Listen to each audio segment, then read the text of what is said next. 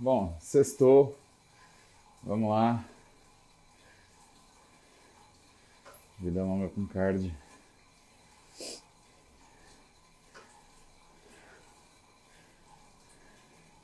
Jamie tá aí com você, Leter?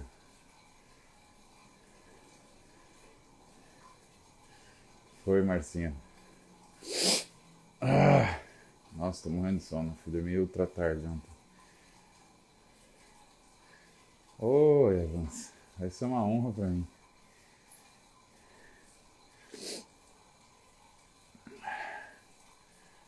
Ai, ai. Bom, vamos para as perguntas? Vamos. Não, a camiseta é pequena mesmo. É uma camiseta que eu ganhei de aniversário do Evandro. Ai, ai. O O'Connor. O'Connor, are you online with Alethea? Come on.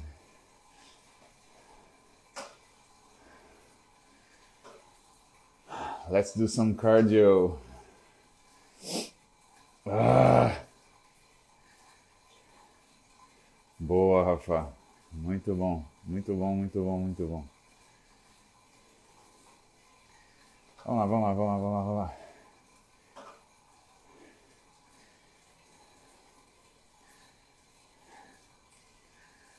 Olha só, essa é uma pergunta que vocês nunca me fizeram. Aí o Clebão pergunta, mestre, fala um pouco sobre ciclos e a correlação com a infertilidade. Sou seu fã. Clebão. Bom, então vamos lá. A produção de espermatozoide, ela depende de testosterona intratesticular.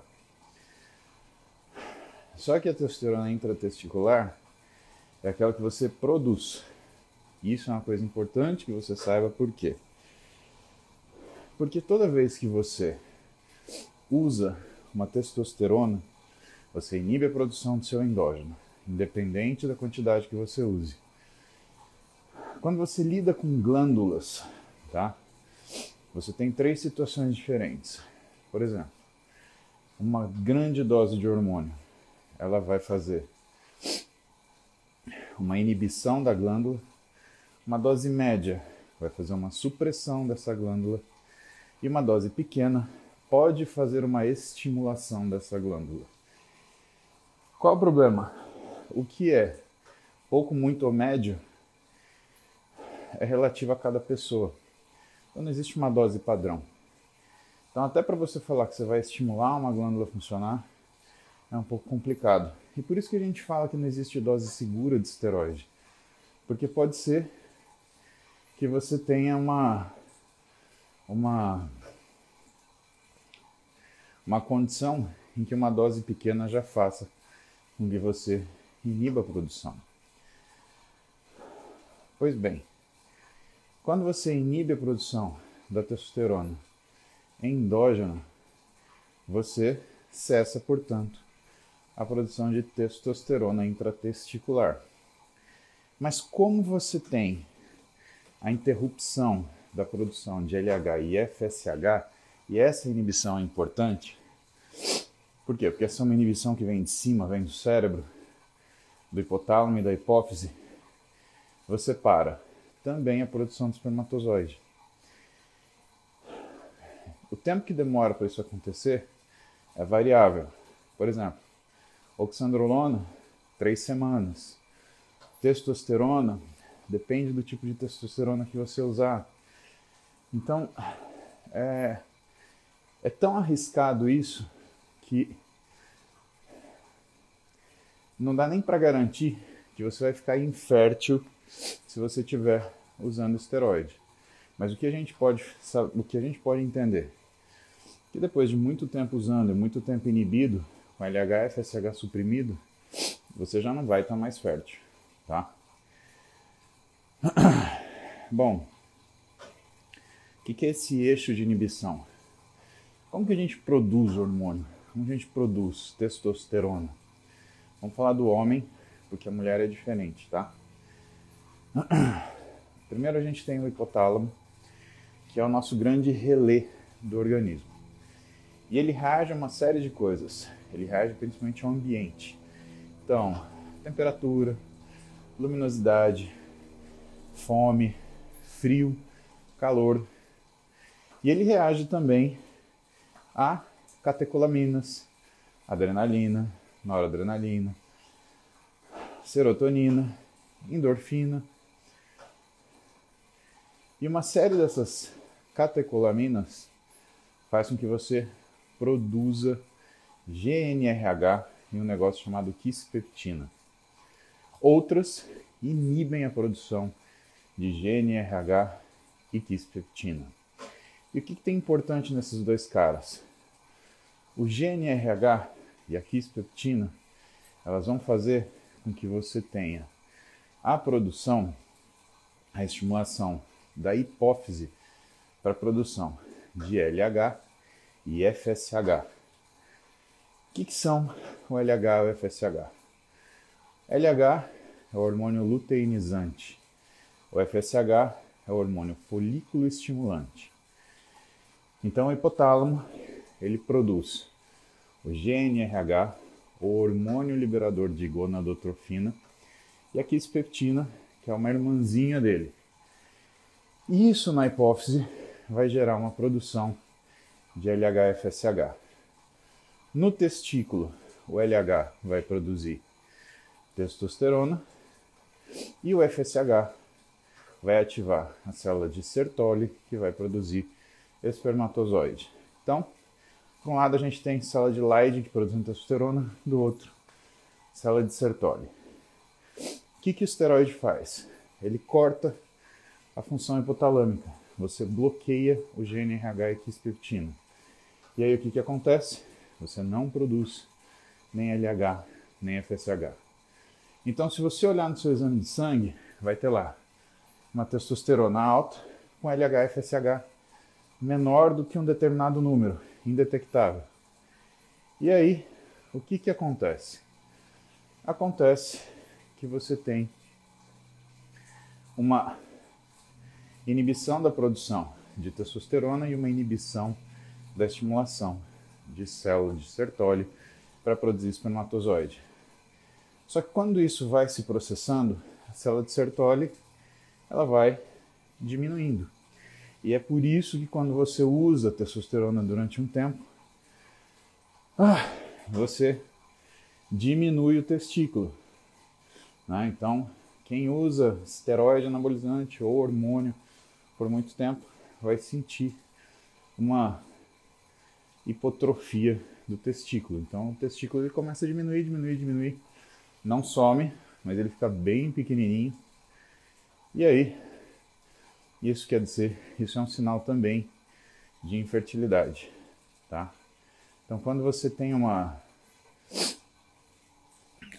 quando você tem uma diminuição do seu testículo por uso de esteroide, você já pode pensar, opa, minha fertilidade já não está mais tão legal.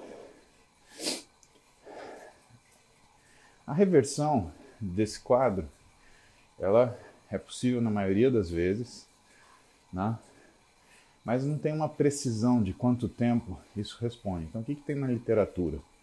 Que a média de resposta ela varia entre quatro meses e quatro anos tentando restabelecer todo esse eixo.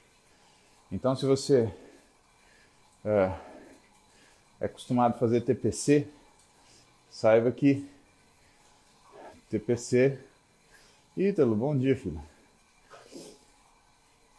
Saiba que TPC né, de um mês não resolve nada. O mínimo é 4 a 6 meses. E se você quer ter fertilidade, esse tempo pode chegar até 4 anos. Então é um processo bem demorado. E assim, não se indica engravidar logo depois de você fazer TPC. Por quê? Porque fatores inflamatórios adversos dos esteroides, eles podem estar ligados com o desenvolvimento de autismo. Gente, isso é muito sério. Nunca se viu tanta criança com espectro autista como a gente vê hoje na atualidade. E coisas como obesidade, hábitos tipo cigarro, diabetes, E uso de esteroides estão relacionados com a qualidade do esperma e eles estão relacionados, portanto, com uma série de doenças genéticas ou então com o aparecimento, com o desenvolvimento do espectro autista, tá? Então, isso é muito sério. Ter filho, gente, é muito, muito sério, tá? É um não dá para você fazer essa loteria com criança. Então, vai engravidar? Meu, se for engravidar, melhores condições metabólicas possíveis, tira qualquer fator de estresse ah, inflamatório. Você fuma, para de fumar. Você usa droga, para de usar droga. Não estou falando contra quem usa droga, estou falando se você usa, para de usar. Né? Engravidar é sério. E é, é assim, é antes da concepção um mês, dois meses, tá? E assim, principalmente uma coisa que a gente relega a segunda, segunda importância porque acha que é uma questão estética, que é obesidade e diabetes tipo 2. Então, se a mulher tem essas condições, tem que engravidar com muita cautela. Se a mulher ela tem mais de 35 anos, tem que engravidar com extrema cautela. E vou falar para você, assim, isso não é uma recomendação formal, mas se você tem mais de 35 anos, se você não tem um metabolismo muito legal, se você tem histórico de doença genética na família, procura um aconselhamento genético. É mais seguro você ter um bebê inseminado que você possa fazer uma biópsia de embrião, que existe isso, né? Você coleta os óvulos da mãe, provoca ovulação, coleta os óvulos da mãe, coleta o sêmen do pai, faz a inseminação artificial. E aí o que, que o médico faz? Ele faz uma biópsia do embrião. E a partir dessa biópsia do embrião, ele determina doenças genéticas diversas. Ele põe sondas para as doenças que aquela pessoa tem na família, né? e você consegue uma segurança maior. Então, obesidade, uso de drogas pregresso, alta resistência periférica à insulina, um diabetes mal cuidado, um diabetes mal cuidado, tá? E outras alterações inflamatórias, mulher acima de 35 anos de idade, eu recomendo, quando é minha paciente, eu recomendo sim, casal, eu recomendo sim, tá? E assim, tem excelentes médicos que fazem isso hoje, tá? Tem um amigão meu de Goiânia, que é o Dr. Vinícius.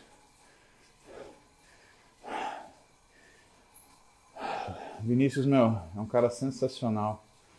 Tem o Rodrigo aqui em São Paulo, que é meu contemporâneo de faculdade. Eu acho que o Rodrigo ele entrou um ano depois que eu entrei, se não me engano. Acho que sim. Que é um puta cara sensacional também. Os dois têm uma, um cuidado com o casal, porque eles entendem que né, o paciente não é mulher, é o casal, que é sensacional. Então, pensa nisso com carinho. Não faz gravidez loteria, tá? E geralmente esse é o preço que você paga por, entre aspas, fazer o que você quer, né? Então, você fuma, você bebe, você tá obeso, você tem síndrome metabólica, você não se cuida, não faz atividade física, você vai pagar uma conta. Tá? Então, não deixa o teu filho pagar essa conta por você. Isso não é justo, tá?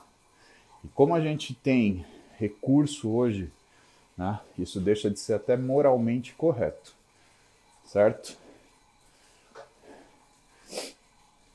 Combinado? Gente, acho que eu vou pegar um café. eu tô até meio rouco. Vocês estão vendo que eu tô rouco? Eu tô com a voz do Júlio. Você não fez o seu peixe, você deixou estragar o peixe. Ah, saudade do Júlio do Renatão. Ah. Vocês perguntaram, né? Você tá com o cavanhaque do Renato? Cara, eu não tinha pensado nisso, mas. Parece, né? Estão batendo aqui. Peraí que eu vou pegar um café, eu já venho.